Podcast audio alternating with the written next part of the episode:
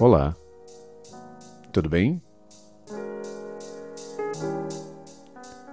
Sejam bem-vindos ao podcast do Psicanálise Eu. Eu sou Getúlio Tamide, sou psicanalista e educador social. E esse podcast contém trechos, reflexões, pensamentos a respeito de tudo aquilo que nós conversamos no nosso canal do YouTube, eu e o meu irmão Josimar Fonseca, no canal do YouTube do mesmo, com o mesmo nome, nós tratamos sobre o transtorno da personalidade narcisista, mas principalmente o foco principal do nosso canal é atender as pessoas que se machucaram emocionalmente, fisicamente, com com essas pessoas. Então, nosso foco principal é o codependente, é o, é o sobrevivente desses relacionamentos. E na última live do dia 22 de abril, eu acredito que foi, foi dia 22, né? 22, sim. Acho que foi no dia 22 de abril que nós fizemos uma live no qual o Josimar falou uma coisa muito interessante sobre a frequência energética do corpo humano no relacionamento com uma pessoa com o transtorno. Né? A energia é um conceito fundamental em muitas áreas da ciência.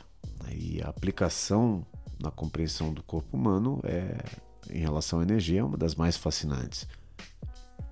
O corpo humano é um sistema complexo que requer uma quantidade significativa de energia para funcionar corretamente. Usamos energia para tudo. E essa energia é gerada por meio de uma série de processos biológicos. E a sua distribuição por todo o corpo é fundamental para a saúde e bem-estar. A frequência energética no corpo humano refere-se à forma como a energia flui através do nosso corpo. É um conceito que tem sido explorado em várias tradições antigas, como por exemplo a medicina chinesa e a Ayurveda, e agora é amplamente reconhecido na medicina ocidental. Interessante, né? Pois é. A energia do corpo humano pode ser dividida em duas categorias principais: energia cinética e energia potencial. A energia cinética é, é, a energia que o corpo usa para realizar atividades físicas, enquanto a, a potencial é a energia armazenada no corpo que pode ser convertida em energia cinética quando necessário. E falando em energia, eu vou tocar um trecho aqui da live para você ter bastante certeza o que acontece com as suas energias, o que acontece com a sua frequência de energia no corpo humano quando você está se relacionando com uma pessoa que suga as suas energias, literalmente. Vamos ouvir muito importante sobre crenças. Bora lá.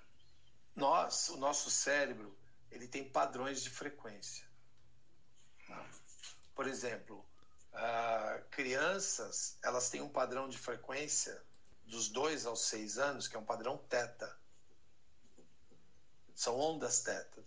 Hum. Essas ondas na criança, elas são ondas de criatividade.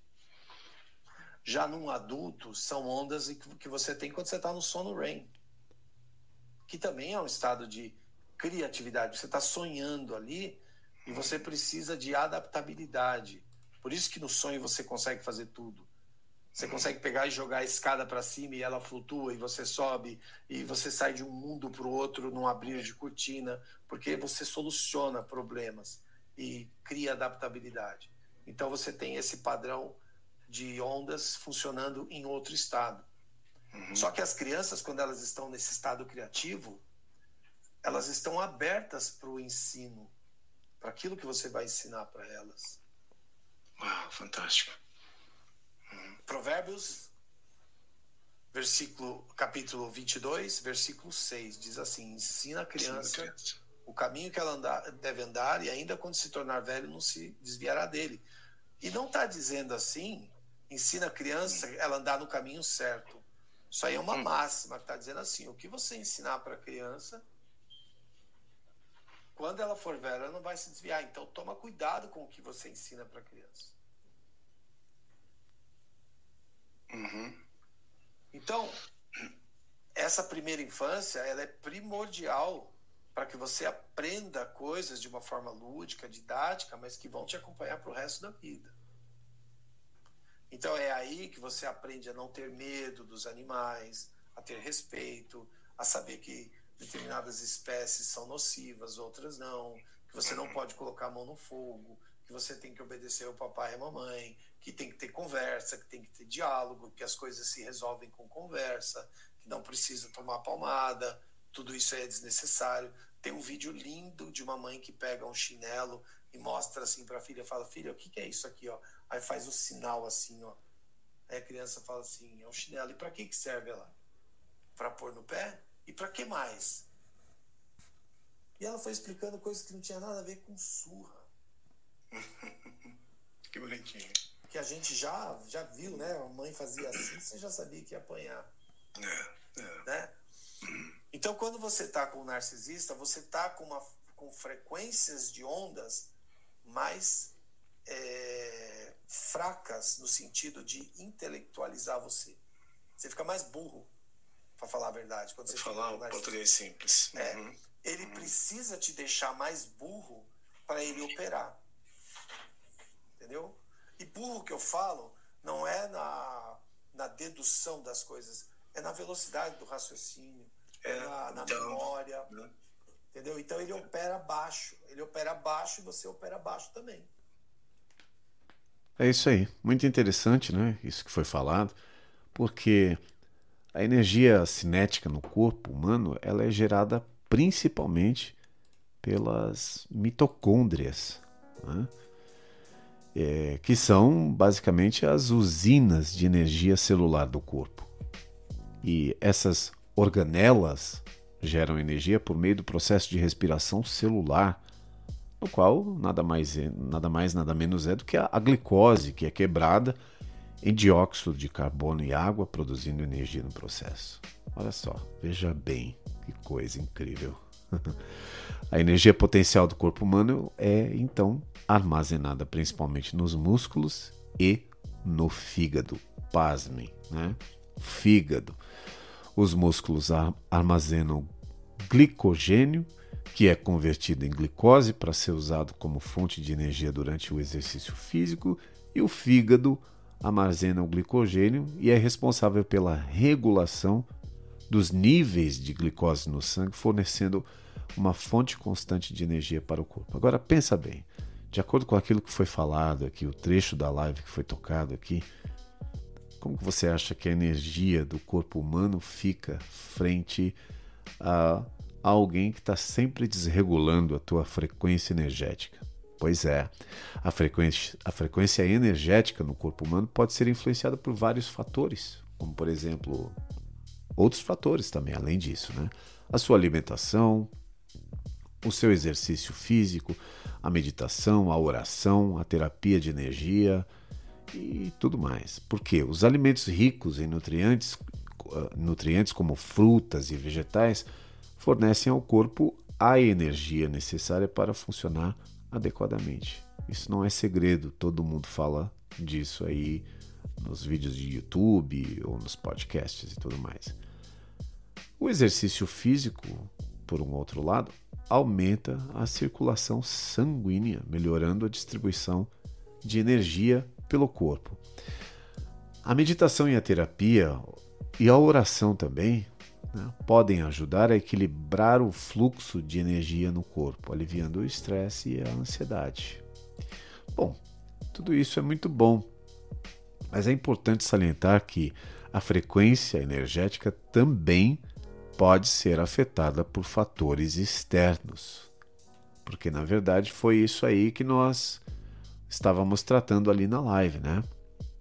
É, fatores externos não somente a poluição eletromagnética e a exposição a substâncias tóxicas, mas também comportamentos tóxicos, porque o estresse pode causar desequilíbrios hormonais que afetam a produção de energia no corpo. A poluição eletromagnética pode interferir na comunicação celular E quando a gente fala celular aqui, obviamente a gente está falando das células do corpo e não do telefone celular, né, gente? Afetando a distribuição de energia pelo corpo. A exposição a substâncias tóxicas pode interferir na capacidade do corpo de produzir energia de forma eficiente. E quando eu também falo aqui substância tóxica, é tudo que tudo que é tóxico, tá, pessoal? Pode ser coisa molecular, pode ser uma substância química, mas também um comportamento tóxico. Bom, a conclusão desse podcast de hoje é que a frequência energética no corpo humano é um conceito que precisa ser levado a sério, porque desempenha um papel fundamental na saúde e no bem-estar. Outra coisa importante salientar aqui é compreender como a energia flui pelo corpo e também entender como esses fatores afetam essa energia para que possamos ajudar as pessoas a tomar medidas para melhorar sua saúde e reduzir os riscos de doença. Além disso, novas tecnologias de terapia estão sendo pesquisadas, estão sendo criadas a cada dia. E a TDC, a técnica de descompressão corporal, é uma delas, uma técnica desenvolvida pelo Josimar Fonseca, que é psicanalista, neuropsicopedagogo e, por causa da síndrome de Tourette da sua filha, desenvolveu uma, uma técnica no qual ele te, obteve sucesso em reduzir drasticamente os tics da sua filha. Por isso que eu quero te convidar a assinar o canal.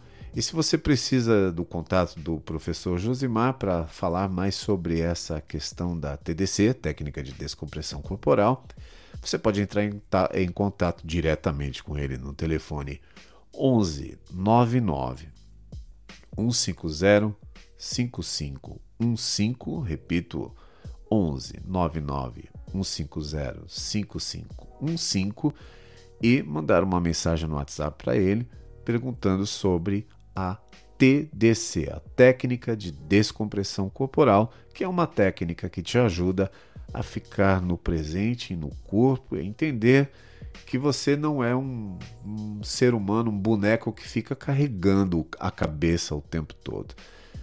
E que sim, existe um epicentro, existe um centro de equilíbrio no qual pode trazer qualidade para o seu corpo inteiro e te relaxar e te deixar em eutonia. Muito obrigado por ouvir esse podcast. Meu nome é Getúlio Tamid, sou psicanalista, educador social e junto com meu irmão Josimar Fonseca nós fazemos todos os domingos transmissões ao vivo às 17 horas e 5 minutos no nosso canal Psicanálise e eu para tratar de você, codependente, emocional e sobrevivente de relacionamentos tóxicos. Muito obrigado por ouvir até aqui. Um abraço a todos e até o próximo podcast.